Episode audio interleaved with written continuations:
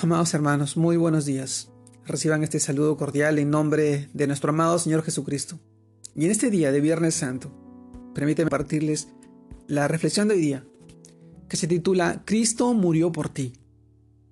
Y vamos al pasaje de Lucas, capítulo 23, verso 15, el cual nos dice, y ni aun Herodes, porque os remití a él, y he aquí, nada digno de muerte ha hecho este hombre. Lucas capítulo 23, verso 15.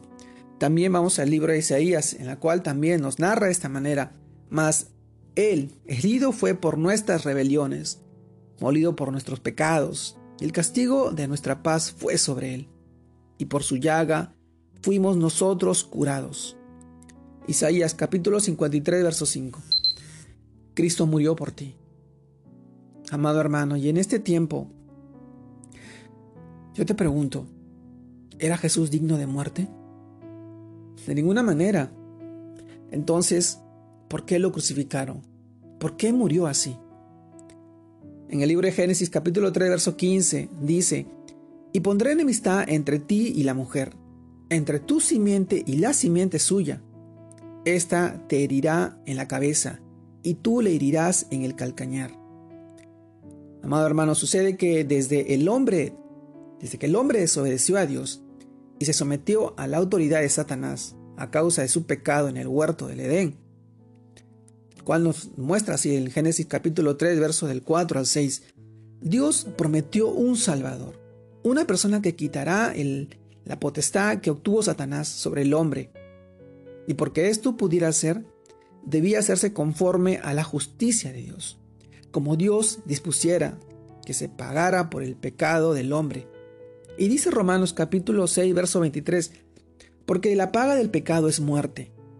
Así es el castigo del hombre, por su pecado es la muerte. Es decir, que aquel Salvador debía morir.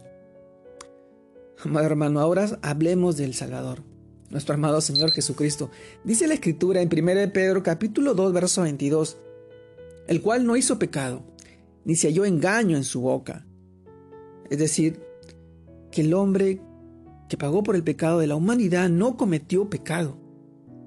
Efectivamente, no cometió pecado, lo que quiere decir que Él no murió por sus pecados, sino que murió por tus pecados, por los pecados de los otros. Y preguntarás, ¿qué otros? Por la humanidad entera.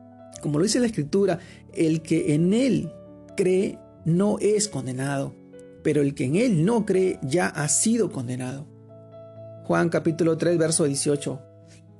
Amado hermano, para ti que crees en Cristo, Cristo murió por ti y el precio de tu libertad y salvación fue su preciosa sangre. Primera de Pedro capítulo 1 versos 18 y 19. Para ti que no crees en Cristo, Cristo murió por ti. Cree en Él y serás salvo tú y tu casa. Hechos capítulo 16 verso 31. Amado hermano, ahora bien, preguntamos, ¿hay algo que podamos hacer en respuesta a tan majestuoso sacrificio? Su palabra dice, quien llevó él mismo nuestros pecados en su cuerpo sobre el madero para que nosotros estando muertos a los pecados, vivamos a la justicia y por cuya herida fuisteis hoy sanados. 1 Pedro capítulo 2 verso 24. Amado hermano, entonces sí, nuestra parte es vivir libres de la esclavitud del pecado obedeciendo y sirviendo a nuestro Salvador en toda nuestra manera de vivir.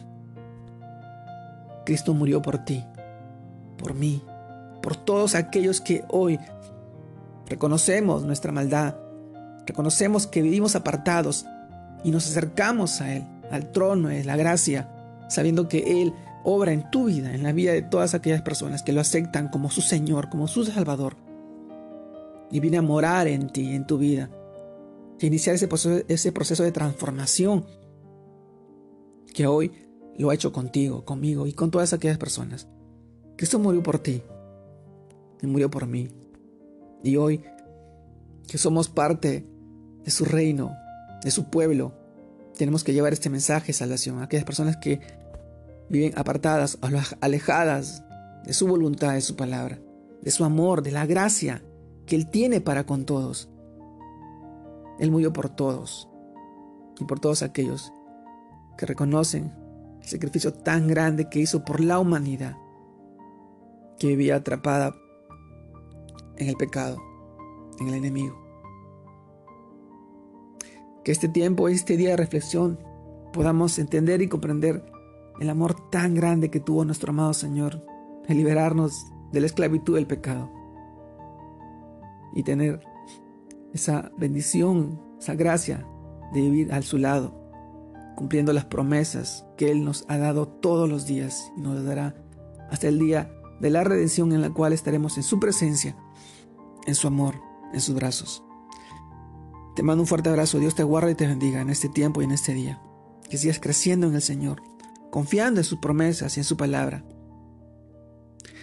Y por la bendición de tu familia y tus hijos. Te mando un fuerte abrazo. Dios te bendiga. Saludos a todos.